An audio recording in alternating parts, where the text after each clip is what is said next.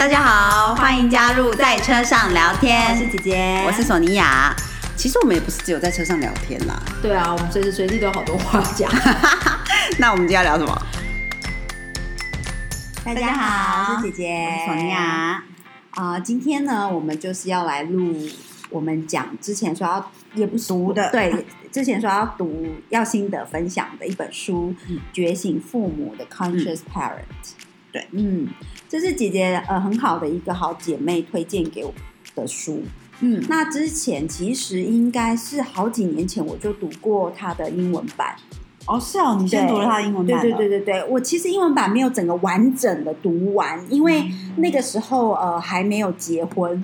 啊，对，然后也还呃，当然就还没有要当呃，还没想说自己会不会当妈妈，嗯嗯，对。但是由于姐姐的这个好很好的朋友呢，她呃自己本身就是一个一个双宝妈，嗯，那她就是在看这一本书的时候呢，呃，跟我分享说她觉得自我成长很多，还有自我的疗愈以及自我的学习，对，然后所以她呃也推荐给我看这样子。然后我那时候看的时候，我就觉得，哦，真的是很神奇的一本书，因为它虽然是在讲关于 parenting，就是他毕竟是觉醒父母嘛，所以他讲的是一个呃亲子关系。可是其实很多时候，呃，在你面对亲子关系的挑战或者是学习之中，很多时候呃是自身要先疗愈。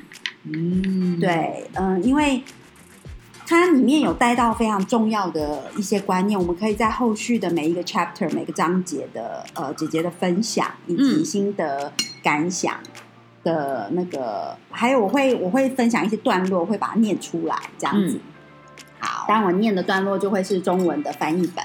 嗯，然后非常鼓励大家，就是如果呃想要知道它英文的用字的话，也可以找英文版来做一点对照，不管是有声书还是文字版。嗯，对你就可以知道说它的用字是用了英文的哪一个字，也许呃对于英文有更贴切的语感的人，嗯嗯，对，就比较能够理解，对对，更能更能理解作者要表达的。那作者是一个心理学家，这样子，他也是就是呃他是心理学的专业呃专业人士，嗯，对。那这个是他分，他也分享了很多他自己的在他。教育他的小孩，或者是跟他小朋友互动的时候的 case，嗯，来作为有一些概念的解解说，嗯嗯。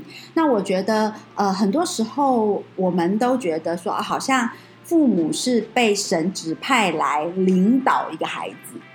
嗯，对，就是我们被好像天授人权，有没有？就是 就是你呃被上天授予这个这个至高无上的权利，用来带领这个小孩长大，所以这个小孩才会降生在你的你的家庭，或者是从由你而来这样。但是其实很多的时候呢，都是小孩是来带领你的。嗯，对对，那我觉得这一个概念在这呃这一本书里面是非常重要的出发点。嗯，对。那为什么会是这样子想，或者是为什么会是这样子的逻辑？嗯，这个书里面也会有非常多的解释跟分享。嗯，所以我觉得要看这本书的时候，你的心态一定要是先做一个非常 open mind、非常开放式的心态。来阅读这本书，因为当我推荐这本书给身边的非常多好朋友的时候，很多人以为是工具书，对，很多人以为是工具书，说啊，这个是 doable 嘛，好，可行的吗？它里面教的东西是 manageable、doable 还是什么的？因为有很多工具书，可能你在忙乱的呃育儿生活之中，会觉得哦，那太难了吧？或者是我哪有那个那个美国时间？对。去照那样子养小孩，对他，他不是工具书哦，他是一个一个一一段心理的路程，对，一段旅程，嗯，对。那我觉得你一定要先持开放的心态。那最重要的利基点就是在于，你要先能够接受，呃，你不是被上天挑选来带领这一个孩子灵魂的至高无上的个体。嗯，对，一个孩子会降生在你的身边，你会成为他的父母，那是因为你有东西要学习，不是他。哦，对，应该要先把自己就是比孩子更高一等的这种心情要先对放下，没错，没错。那这当然不是讲说你要被孩子控制，或者是说哦孩子是你的、对，孩子是你的导师或者什么，不是这样子，不是这样子，而是我们要先以开放的心态，知道说，呃，这里面有课题嗯存在，这个 parenting 就是、嗯呃。呃，身为父母，身为孩子，你们的互动都会为你跟为孩子的心灵带来成长与学习，嗯带来觉知的旅程。对嗯但呃，持着这样子一个开放的态度跟立场，那这样这一本书应该会帮你疗愈很多你的成长过程，所遇到的一些事情，对你不了解、你不明白的，然后你在这个过程里你明白了之后，你会觉得这个是孩子给你的礼物。哦。对，那同时孩子也从你的身上，因为你的疗愈得到礼物。嗯，对，就是有点教学相长的感觉，对对对对，嗯。但呃，我们开启这个旅程之后，往下走下去，嗯。呃，你就会知道这是什么感觉。对哦我们有有一些东西是蛮难用语言具体形容的。对对对。对，但是嗯。我想要前请提要，就是第一，它不是工具书，嗯。对，然后再来就是你看这本书的时候呢，你的心态要要持开放的心胸，嗯。对，而不是觉得说，嗯，就是边看边觉得说你在你在说什么啊？意思是说，呃，我要学习，而不是我要怎么教孩子嘛？嗯，对，如果你用嗯。这样子的心态来呃走这个旅程的话，呃，就会有非常多的辛苦以及无法觉知的冲突。嗯，对，嗯所谓的无觉知，就是我们讲这个 conscious 嗯这个呃，你很你是觉醒的状态、嗯 consciousness awareness。其实我觉得这个也是很困难解释的对对，这个你要去感受，对但是你要一定要先是开放的心态，不会觉得身为父母就是高呃孩子一等，嗯就是有权利决定他的一切，或者是是他至高无上必须崇拜的对象，嗯或者是他是你的延伸。哦，对，嗯不是、嗯这个不是出发点哦。对，嗯这也不应该。其实这个这样子的出发点会在你教养过程之中，呃，带来许多的冲突跟挫败感。嗯，所以，呃，这心理学家在这本书里面，他不是用这个出发点出发，嗯因为当你觉得你是万能的，嗯。然后你面对到孩子带来的带给你的挑战的时候，嗯。你会有非常多的挫折。嗯。嗯。而且我相信在后面，呃，当孩子长大了之后的那个，就是当父母不再是万能的时候的那个冲突感，就是父母的那个、怎么说失落感跟嗯挫折感，是不是会更加深？哎，我我这个是对，嗯这个是有可能，以及嗯。就是你当你在孩子面前，你觉得呃你是万能的，他是你的延伸，嗯，这个时候呢，呃，你对自己也会产生完美主义，而你对，而你并不是完美的，嗯。对，嗯。所以很容易你会把你你不完美的那个部分的希望投射在他的身上。你希望他补足啊你不完美的那一个部分，嗯。因为他是你的延伸。嗯。对，所以这个就是为什么你的利基点不能呃建立在孩子就是我的延伸，嗯。是迷你版的我嗯。这种想法上，因为这样很容易去投射你的完美主义。嗯。你不会弹钢琴，于是你强压他一定要学钢琴。对对对我想到也是这个哎、欸，还是什么芭蕾舞，妈妈对无法跳黑天鹅那个角色或者什么，然后于是对对对，嗯然后很容易就是呃，你的学业成绩不够好，所以你希望他永远都第一名。嗯对，就是人的心理状态的呃的对照，就是很容易自然而然就是这样子的。嗯，所以你的设定点、你的立足点要记得，就是心态要做一点调整。当然，这个呃很难，就是说哦，你都完全调整到完全 perfect，你才开始读这本书，这个是没有可能。就好像你不可能把自己调整成完美之后，你才开始活你的第一天。对，所以你一定是边走边学习。但是这个是我的前情提要。嗯，好的，好的，那呃这本书呢，我们进入了呃前面是达赖喇嘛的的这个诶是导读吗？还是应该怎么说呢？他应该说呃达赖是吗对达赖喇嘛有推荐这本书，所以我也是非常呃哦非常推荐大家要从第一页开始看哦。哎、哦我就没有哎、因为我现在都 超级长，就是把序直接翻过去，然后就 我非常推荐，就是说像呃可以理解，就是很多人看书的时候，你你就会直接把序啊、推荐文都跳过。但是这一本书是达赖喇嘛有亲自推荐的，那我非常鼓励大家从第一页达赖喇嘛所的推荐序就开始看。嗯，好好好。其实我发现这种就是比较是心灵相关的书籍，都真的要看一下序哎、因为序里面有时候会讲蛮多东西的。对，它也、它也是一个 conclude。对对对，让嗯对呃写推荐序的时候，你当然要看完这本书。那、嗯尤其达赖喇嘛在呃很多心灵层面的分享，我觉得是字字珠玑的，很是、嗯很值得好的。嗯嗯，好，我们进入第一个 chapter，就是第一章节。那呃，我先念一段呃第一章节的开头。嗯哼，孩子和我们一样，都是有血有肉的人。嗯教养的第一件事就是了解，你不是在培植一个迷你版的自己，你所养育的是一个带着自我标志、拥有独特心灵的生命。你必须依据孩子的需要来调整教养方式，而非将他们塑造成符合我们需要的样子。嗯嗯，这一段话就是呃，我刚刚前情提要讲到的，就是它是一个大前提。嗯对，就是孩子不是迷你版的你，你的责任不是把它变成你需要它变成的样子，嗯而是必须依依照着他的特质来调整你教育他的方式。嗯嗯，嗯，因为他们每一个来到这个世上都有一个独特的心灵。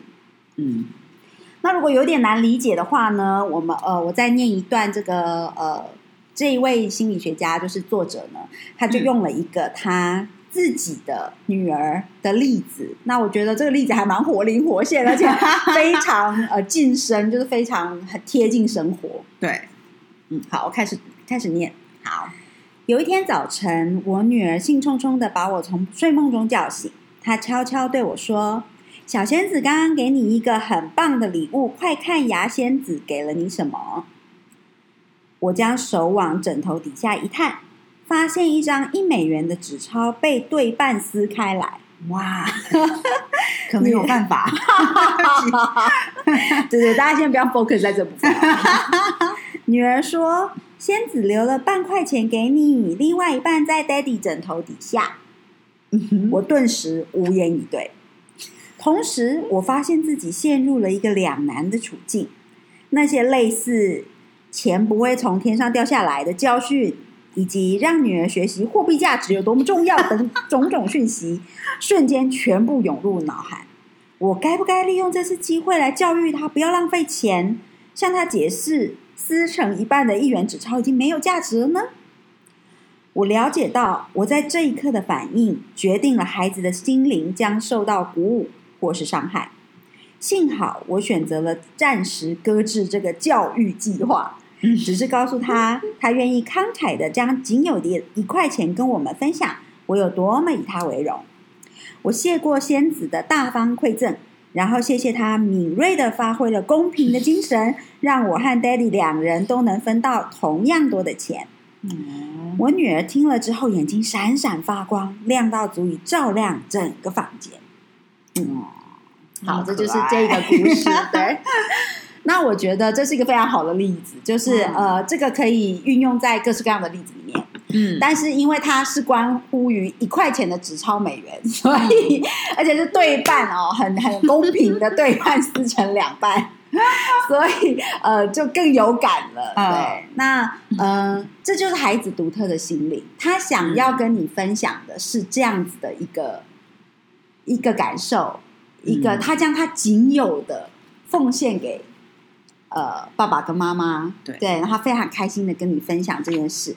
那你你的机会教育要做到什么程度，嗯，对不对？这真的很难哎。嗯，这真的非常的困难。那我觉得，嗯，这个就讲到说，呃，我们所养育的小孩，其实每一个都有独特的他的心灵跟他的想法。嗯对，那呃，如果你一味的觉得他是你的延伸，你很嗯容易会觉得，呃，你没有办法接受他的心意，嗯你会去评论他这个动作嗯的价值。嗯，对不对？嗯嗯嗯嗯嗯那我觉得说，呃，这个就是从这个例子，我觉得这个例子是很容易让你很有感，但是可能有一点难去讲说，呃，他的作为是对或错，只能说你身为父母，你这时候是选择要用什么样的方式去面对。对，没错，嗯去面对他的他呃跟你分享的事情，并不一定只有这个做法是最好的，不是说嗯一定要 follow 作者的这个做法。对但是我觉得呃，他他这一段这个故事的分享，去跟我们呈现了，就是你有做不同反应的选择。嗯，对，嗯而不是只是告诉小孩说这是一块钱呢，你知道粒粒皆辛苦吗？还是对不对？那呃，嗯当然那个都没有错，就是所有的呃，你脑海中会冒出来的嗯反应，其实都是一定其来有自，一定有它的道理。只是在这个孩子的这个阶段、这个嗯年纪，他有这个想法的时候，你要用哪一个？你要承接，你要接住他他的情绪，你要嗯接住他丢给你的这个球，嗯，然后丢回去什么球呢？这是你的哦选择。对嗯，嗯嗯这个是我想分享的。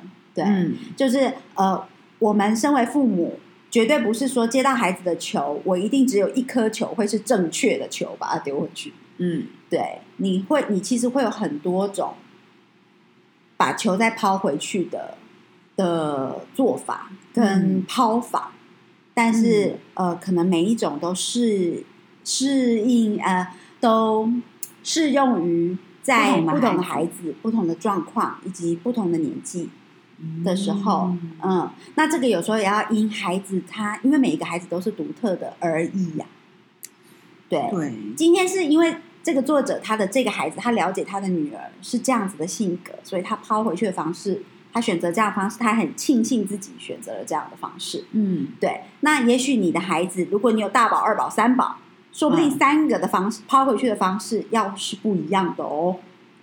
这样真的好难哦！天哪，所以教养这条路呢，它不是一个很容易的路，所以我们嗯才会在前提提要里面讲到说，其实呃，身为父母 parenting 这个东西，它带来的挑战，很多时候是我们要面对挑战，而不是孩子。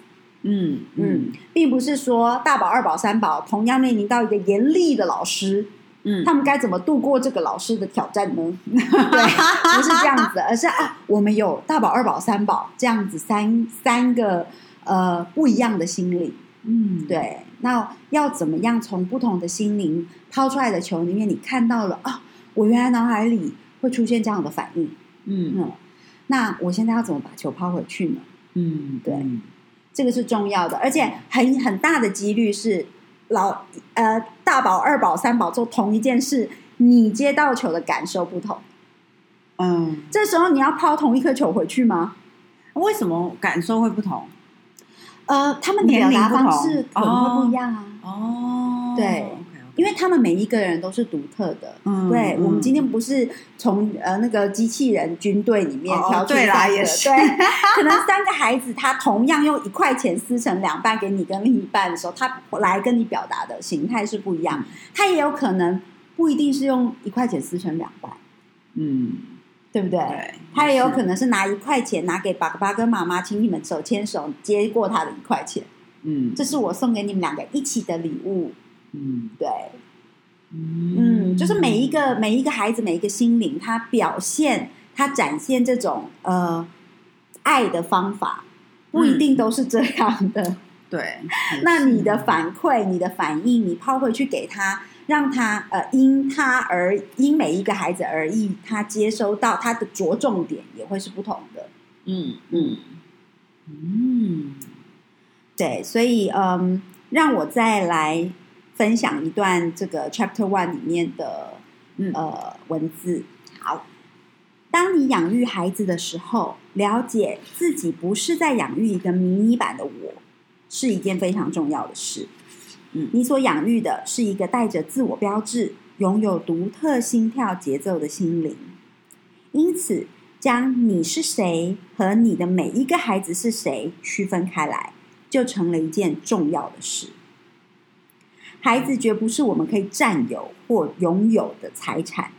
当我们发自灵魂深处满明白了这一点，就能依据他们的需求来调整我们的教养方式，而非将他们塑造成符合我们需要的样子。嗯这个就是我刚刚说的，每一个孩子都是不一样的。嗯，对你自己是什么样子的一个孩子，成长到今天成为什么样的父母，跟他们是什么样子的孩子，将来会成长成什么样子的样子，以及他们有可能是一个孩子、两个孩子、三个孩子、四个孩子，每一个人都会成长成不一样的孩子，不是只要是你生的，就是长成一样的孩子。哦，对啊，对，从我们身上就可以看得很明显。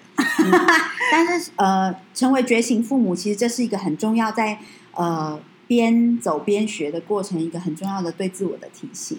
嗯因为我们每一个人都很容易会落入，就是都是我的孩子，为什么？哦，这个很常听到对不哎、对？哦，你是我的孩子，你为什么跟我不一样？再来就是你们都是我的孩子，为什么你们都没有办法跟我一样？嗯，对，或者是你们都是我的孩子，为什么只有呃他这样，他 B 跟我一样，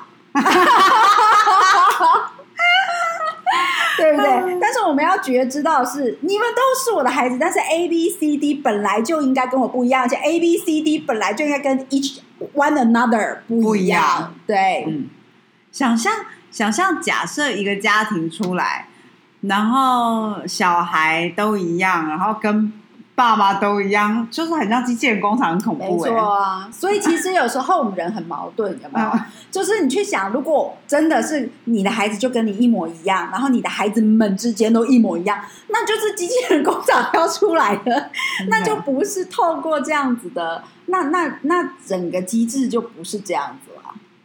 对，对，那就是应该是电影里面我们看到的 AI 工程啦。那我们现在还在那边谈什么元宇宙？我们早就在元宇宙里面了，嗯，对不对？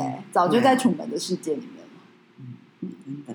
对，我不知道为什么像讲到这样机器人的时候，就心里想到的是那个香呃《海贼王》里面香吉士他的家人嗯，就是这样，嗯，因为他们是真的是，就是他爸爸试图把每一个孩子都改造成机器人。嗯，那香吉士之所以会逃走，就是因为他不想要变成机器人，嗯嗯嗯，他希望他所有的孩子都一样，是不是？对，然后都要很强，都要克服，不要不要有心呃心灵情绪那一块，嗯，应该像机器人一样才会最厉害之类的。嗯嗯嗯，对，大家看卡通其实也可以对照一下。好，对不起，打岔了。所以呃，其实，在这一个成为呃觉醒父母的路上，嗯就是有要会有很多这样反思的机会。嗯嗯，反思呢，记得不要想的过深，嗯，因为一条 journey，、一条路，嗯它是嗯一一步一脚印组合起来的。其实这个在很多自我觉察的过程也是，你在走每一步路的时候，你会突然说、哦 原来如此，或者说啊，原来我学到了这个，原来那时候不明白，现在是这个样子。嗯，对，那要记得采集你需要的果实，然后不要在一个点上想的太深，因为你后面还有很多东西要学习。嗯你在那个点上想的太深，很容易驻足不前。我觉得很多呃很多觉醒之路上，这个是我的心得。嗯，哦就是呃，我也很跟很多爸爸妈妈，其实不一定是爸爸妈妈，因为像我读这一本呃《The Conscious Parent》的时候，我是单身的，嗯没有男朋友哦。哦，我是单嗯身的状态，所以呃，我觉得你的觉醒在某个点上，你驻足太久，你一直去想说，哦，原来如此，那会不会是怎样？会一直延伸、无限延伸的时候，嗯就是人开始钻牛角尖的时候了。哦，嗯，所以比如说举个例子，我们刚刚讲到的哦，孩子大宝、二宝并不是我的延伸，嗯对他们也是独立于彼此的。嗯嗯，那嗯、呃你就可能会开始有一些例子冒出来说啊，原来那时候大宝的这个反应是因为什么什么，对不对？二宝有这个反应是因为什么什么？如果你在这个点又再往下钻，嗯无限的钻说啊，那时候我应该跟大宝说什么的。哦啊，糟糕！那时候大宝跟二宝的争执，我怎么会连坐呢？我怎么会叫二宝来罚站？因为哥哥犯错呢？就是、嗯嗯对你，如果在这里一直钻下去，你的嗯觉醒之路就会停在这个阶段。嗯所以要记得，就是说，你你从你的觉醒就是，不管从何时何地开始，就是它该开始的时间。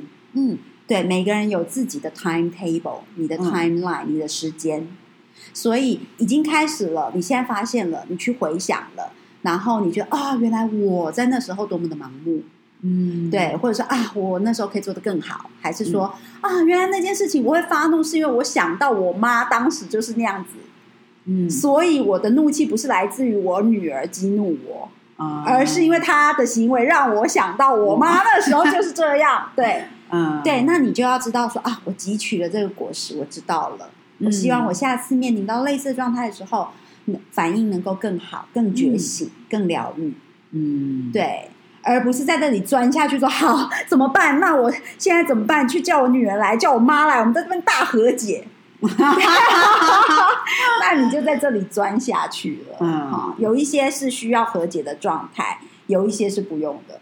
嗯对，你要呃觉醒之路上，你会知你会开始学习认知到什么点嗯合适，什么点不合适。有时候可能会需要外力的协助，像是一些咨商师、心理师的协助，或者是呃你的 support group，你的好朋友们对对的协助。但是那个 time 那个 timing 那个契机会出现，但是记得不要钻下去，就是不要在你你不要在觉醒之路上每一步你都往下钻，你的你你的心灵会没有办你的路会法对，然后你的心灵会没办法负荷，嗯，你会走不下嗯去这一条路，嗯，嗯我记得我之前有上，呃，我我忘记是谁说的，可是我记得我之前上过一个，就是也是跟就是心灵有关的课程，那个老师就说，记得要 keep turning the page，嗯哼，没错记得要，一直翻页就是这样，就算你当下没有办法解决或没有办法，嗯。就是记得继续翻页。对，这个其实就是姐姐前几集有讲过的，往前走，move on。嗯对，有一些 key words 很难，呃，讲到每一个人都 a hundred percent，就是百分之百的理解那是什么意思。但是有一个 guideline，有一个可以给大家的一个很具象的建议，就是记得人生往前走。嗯，对，嗯往前呢，不是往后哦。不要，你可以往后看，但是你不要一直往后看到你变成往后走。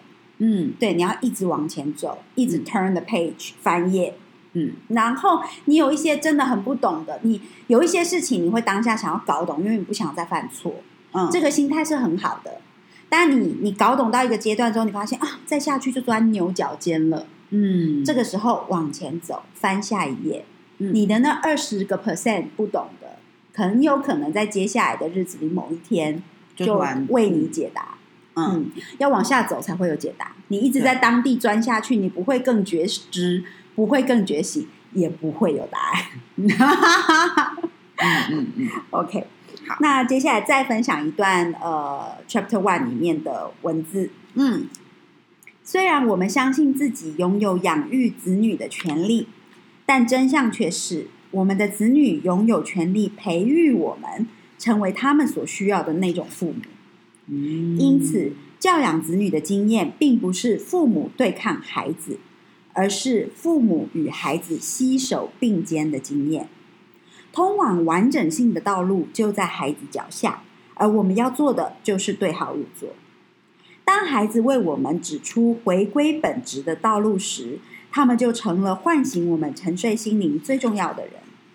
假如我们不能在孩子带领我们穿越、提升觉知之门时，牵起他们的手，接受他们的带领，我们便错失了一次走向觉醒的机会。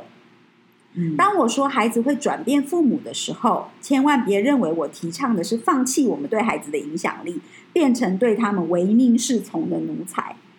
觉知教养不只是要你倾听孩子的声音，尊重他们的秉性，或是全然处于当下与他们同在。建立界限与纪律也很重要。身为父母，我们要给予孩子的不光是庇护的住所、食物与教育等基本事物，更要教导他们规范的价值、适当克制情绪的重要，以及现实检验能力这一类的技巧。换句话说，觉知教养的方法涵盖了教育孩子成为一个成熟且平衡的人这个任务的所有面向。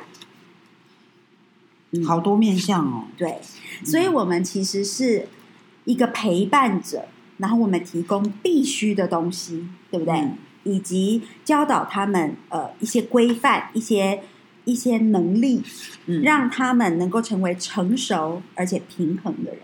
嗯而在这个过程之中，我们会不得不检视自己是不是成熟或平衡嗯对，这就是为什么反向的，我们得到了非常多觉醒跟疗愈的机会。嗯对，因为你要教一个小小心灵怎么样、怎么样成熟且平衡，嗯怎么样认识世界，呃，与这个建立界限。嗯对，嗯那你就必须要检视自己在这些层面的状态。嗯对你也会必，你也会被要求，其实被你自己要求、嗯要 demo。嗯这些特这些东西，对，我想到，呃，我们上次讲那个就是不完美的礼物的时候，嗯作者就讲到说，他开始做这个心理治疗之前，因为他说很多研究都显示说，父母没有的特质是不可能给小孩的。哦啊哇，讲的很好哎、对，嗯，他说很多人以为说，反正我不爱自己没关系啊，我教他会就是爱他就自己就好。对，可是实际上你还是一直秀给小孩看的是，嗯。你不爱自己，没错。所以他就没有办法学会爱自己。嗯，对，我觉得教小孩这个呃呃这个 demo 的方式是，其实是实物操作上最、嗯。最具挑战性的一个一个部分。嗯比如说，我们常常会看到很多父母大吼大叫的跟小孩说：“不要吵了，你不要再吵了。”可是现在那当下吵的是谁？嗯是这个吼叫的爸妈。嗯对，所以他 demo 了一个很吵的方式，教他的小孩不要吵。嗯，对，那你要如何用很不吵、很平和的方式 好难哦。叫他不要吵呢？这就是实物操作上最具挑战性的部分。嗯，这只是一个很简单的例子，对不对？可是这个呃大小声就是一个非常好的例子，或者是你跟他讲说，你不要再呃，你你可不可以不要呃情绪那么多啊？嗯但你在说话当下是不是情绪很多？所以你就是 demo 一个情绪很多的状态，叫他情绪不要那么多。嗯，对对，这听起来超难的。对，所以这是我觉得很重要的呃觉知点，也就是在于反向去看你自己，就是到底这个呃这个教养的过程，其实很多时候是自我的觉醒跟疗愈，然后你才有办法去转而成为教养的那一个人，嗯陪伴他的这个旅程。嗯 demo 给他看，什么叫做成熟且平衡的人格？但我想到小时候，我以前当很常当风纪鼓掌，可是我我就在在教室里面大喊说：“安结果你就是最吵的那 对，个人。最大声的那个人。然后，我也时常就是心里想，我好大声。所以，嗯，我觉得这个这个，你其实看第一个章节的时候，就已经会有呃，这本书其实很有趣，它不会，它不是第一个章节的时候，你还觉得说哦，不知道在讲什么。其实你从达赖喇嘛的序，然后一直到第一个章节读完，你已经进入核心重点了。嗯对，就是你一开始就是切入重点的起头。嗯嗯嗯，知道孩子不是迷你版的自己，知道他们拥有独特的心灵，知道这一条路是也是你的路。嗯 对，不是说说哦，他要开始这条路，OK OK，我买一下这本书，然后我就知道他怎么引导他走这条路。嗯不是的哦，不是这个心态的。嗯，那你以这个心态的话，通教养之路也会不是觉知之路了，对对嗯，那就会是另外一种教养之路，而那样子的呃教养的道路是不是你希望走的？那个就是只能每个人自己的选择。对，而且你会面临你需要体验的事。嗯嗯嗯。嗯，是的，是的。所以呃，我们今天先跟大家分享这个第一集，哎、嗯。第一个章节，然后也可能需要大家也需要消化一下。对非常鼓励大家，这本书呢，它有中译本，然后也是有电子书版本的。对对，所以如果你呃是比较喜欢看电子书，不喜欢翻阅实体书籍的人的话，可以先在电子书上面找到这本书，然后也跟我们开始读。嗯，对，那可能我们在分享文章呃分享内文节节录的时候，就比较呃马上你脑海中就会知道我在讲哪个段落这对样子。对对对对。那主要的分享也是在于姐姐的心得，以及我从中看到我对比婚前我单身的时候看这本书，以及现在我即将生小朋友，对，已经成为一个妈妈，对、嗯的的分享，我觉得我自己有一点对照跟结合，你有觉得不同吗？心灵上面感受受。性感受性有差异，真的哦。对，感受性会有差异，啊、呃呃，着重点也会不一样。哦嗯，但是都是非常有帮助，所以我也很推荐单身的朋友，不管你是有另一半的单身，只是嗯还没有生小孩对，嗯。或者是说你是真的像我当时看的时候是完全的单身，嗯。对我觉得都真的很有帮助。嗯。其实成为一个觉醒父母，你也不一定要真的是呃生小孩子的、啊，嗯。对啊，如果你有宠物，对啊，对你将宠物视为小孩，视为你的嗯孩子，其实你也是在一个 parenting 嗯。的心态底下。嗯嗯所以我觉得觉醒之路不是只针对父母，不是说啊，你此哎此生你有生小孩，你就是被上天选择，你有这条路要走的人，不是这样子。嗯，每一个人都有权利，也有这个机会踏上觉醒之路。嗯对，那很适合用这样的方法去反思。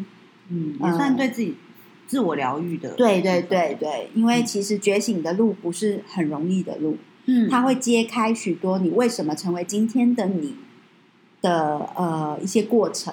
那中间、呃人都是不完美的，不可能说你这样子反思，回头去看的时候，你觉得哇，glorious，我的过去真是 闪闪发光，所以我接下来也会每天都闪闪发光，这样、嗯。不是不是这样子的嘛？所以嗯。在你呃随着这一个路线，随着他书中的例子往前走的时候，嗯。有时候去反思自己过往面对到的事情以及一些心理状态，嗯。呃，疗愈的第一步就是自己。嗯嗯嗯嗯，真的真的。对，嗯。好的，今天先分享到这里，记得 follow 我们的 Instagram，然后把节目听完哦。我们接下来也会一个一个章节的呃做分享，那呃期待跟大家一起完成这本书的旅程，以及我们的觉醒之路。我要开始看书了，我现在好像看不到一章。好好好，那我们第二章节见喽，下次见，拜。拜。